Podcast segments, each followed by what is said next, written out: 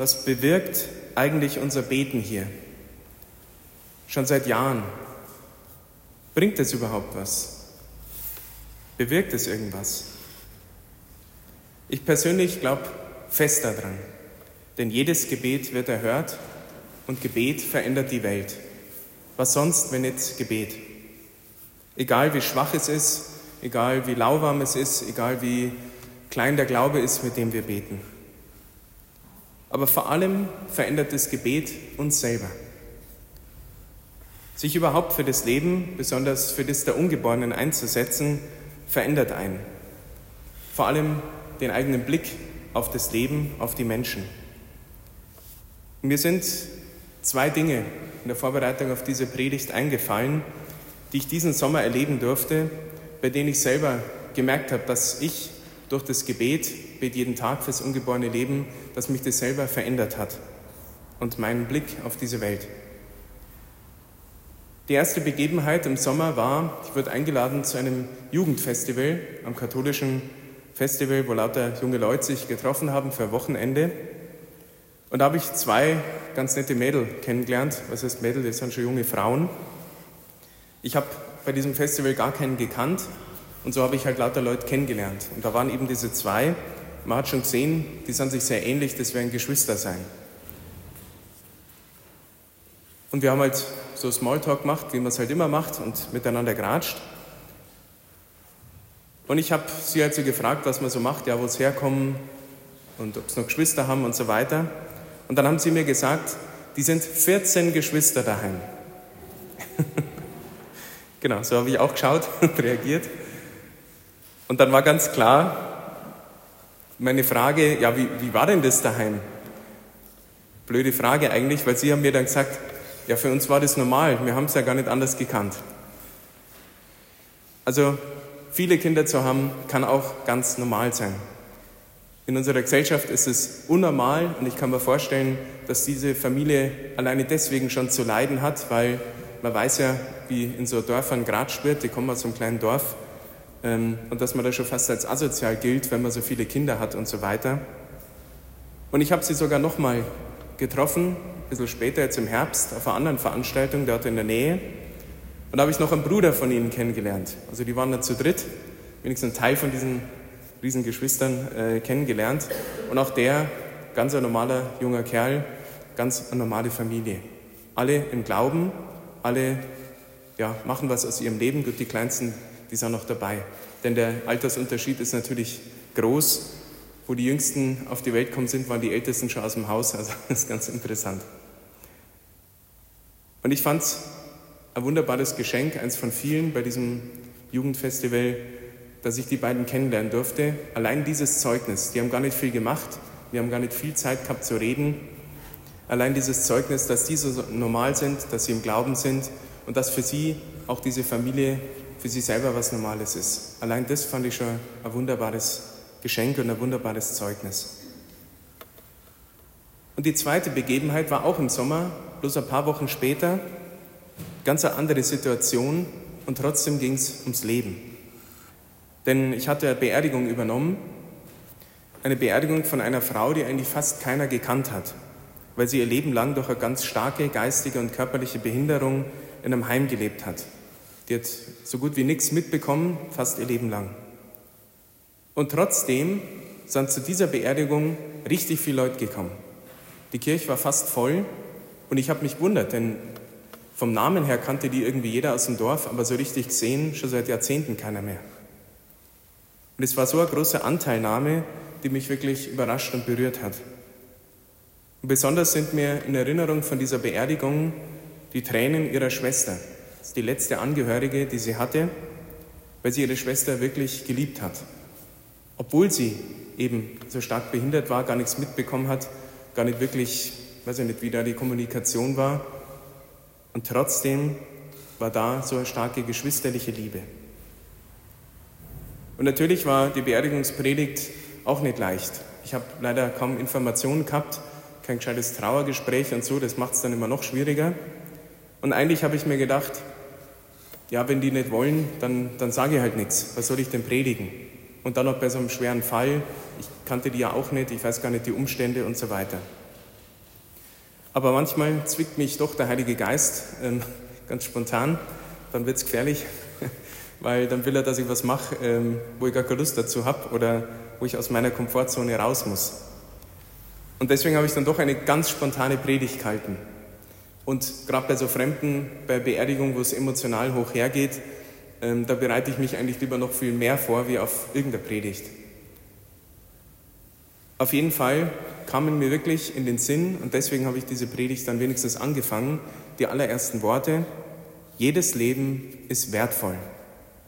Das kam mir spontan in den Sinn. Das war ein Gedanke, ein Impuls, wo ich sagen würde, dem schreibe ich dem Heiligen Geist zu, nicht äh, meiner Gescheitheit und meiner Vorbereitung, weil die gar nicht da sind. Und ich habe dann eben kurz, das ist das Einzige, was ich mich noch erinnere, ich habe ja nichts aufgeschrieben, äh, gesagt, eben den Unterschied. In der Gesellschaft ist man nur wertvoll, wenn man Leistung bringt und so weiter. Und gerade bei diesem Leben von dieser Frau, die hat überhaupt keine Leistung bringen können, ihr Leben lang nicht. Und trotzdem ist dieses Leben wertvoll, weil unser Wert nicht in der Leistung begründet ist, sondern in dem, dass Gott uns geschaffen hat, dass wir aus der Liebe Gottes heraus gezeugt wurden.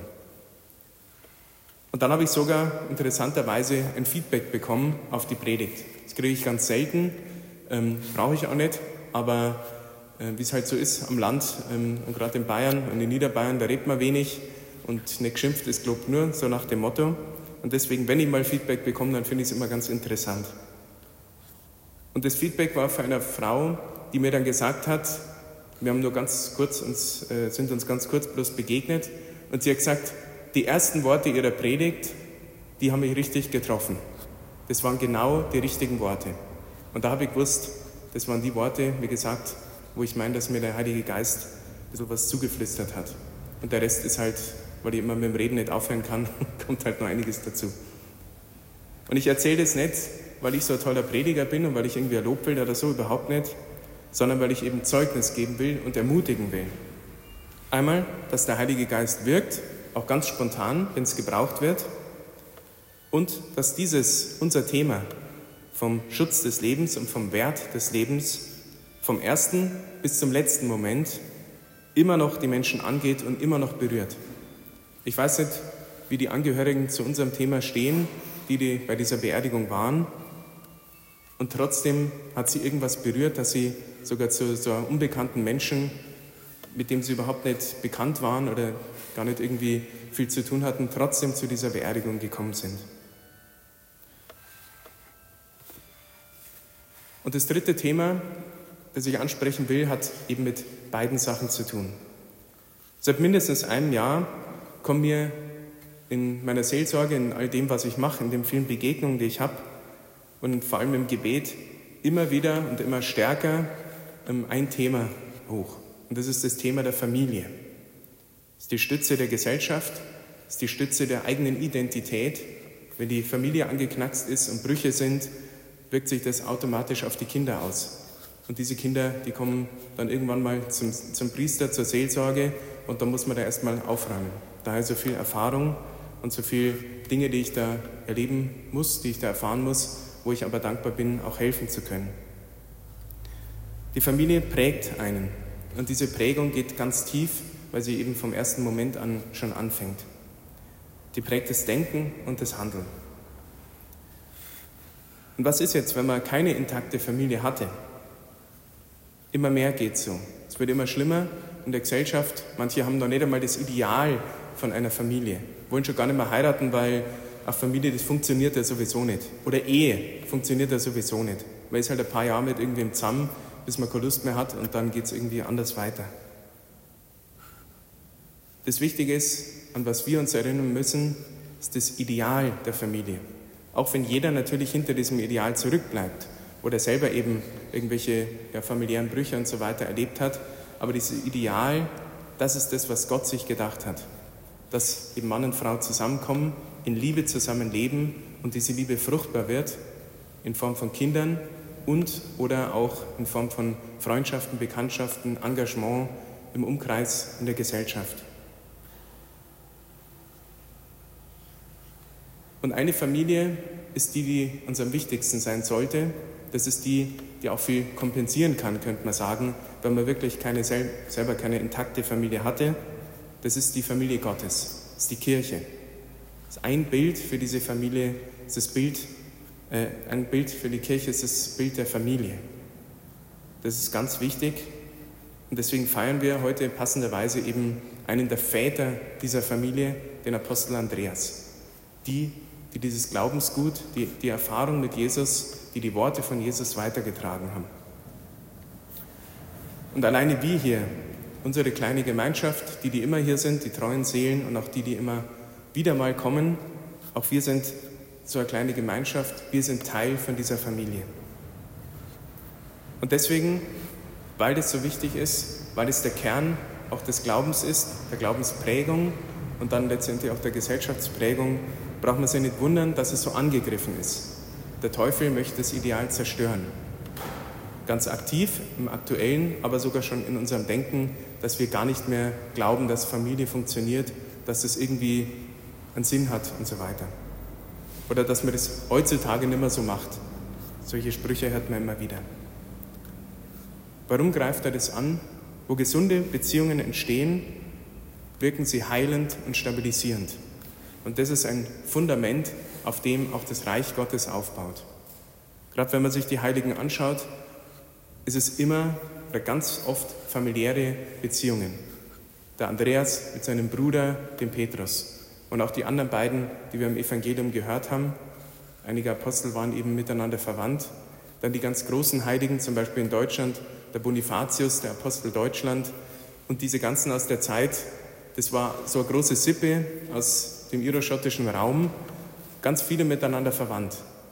Also es sind wenige ganz im Glauben verwurzelte Familien und die haben so einen großen Einfluss, sogar über Jahrhunderte, Jahrtausende hinweg.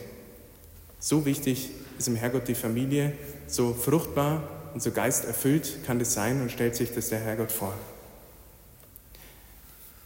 Was greift der Teufel noch an? Nicht nur die Familie, sondern dadurch auch letztendlich unsere Berufung. Die Berufung, Mensch zu sein, vom ersten Augenblick schon an. Die Berufung, wirklich Leben zu haben und lebendig zu sein und auch Leben weiterzuschenken und anderen zu ermöglichen. Er greift die Berufung an, Mann und Frau zu sein. Er, begreift, er, greift, er greift die Berufung an, Ehemann oder Ehefrau zu sein, Vater und Mutter zu sein. Auch die Berufung, alleine zu sein. In der Einsamkeit, in der Wüste, wie man es oft sagt, da kommen die großen Versuchungen. Er greift die Berufung an, eine geistliche Berufung. Es ist kein Wunder, dass wir zölibatär Lebende natürlich immer wieder angegriffen werden bei den Dingen, die wir feierlich vor Gott gelobt haben. Armut, Keuschheit und Gehorsam. Deswegen fällt es uns schwer mit Autorität. Sind wir angegriffen im sexuellen Bereich und haben wir auch immer wieder Probleme mit den finanziellen Sachen. Das ist unsere Berufung.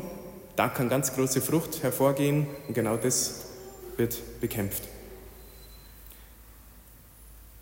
Wir können so negativ auf diese Sachen schauen oder eben auch positiv. Unsere Berufung, das ist das, wozu Gott uns befähigt. Er gibt uns alles, was wir dafür brauchen. Auch wenn wir uns ganz schwach und arm und klein fühlen, es geht darum, diesen Kampf mit, der Gott, mit Gottes Kraft zu kämpfen und zu bestehen. Und dann wirkt er ganz große Wunder und ganz viele Früchte. Dafür braucht man Gottvertrauen. Wir müssen Gott vertrauen, unser Leben ihm anvertrauen und ihm in jedem Moment, gerade wenn es schwierig wird, wenn Herausforderungen kommen, immer ganz neu dieses Vertrauen auszudrücken. Denn Gott hat uns das Leben anvertraut mit den ganz vielen Möglichkeiten. Und eine davon, einige davon, die nehmen wir heute in Angriff, nämlich die Möglichkeit zu beten, Zeugnis zu geben fürs Leben. Und da wollen wir das Beste daraus machen. Auf die Fürsprache vom heiligen Andreas, von dem der Zeugnis gegeben hat durch sein eigenes Leben. Möge Gott uns dabei helfen, Leben und vor allem Seelen zu retten. Amen.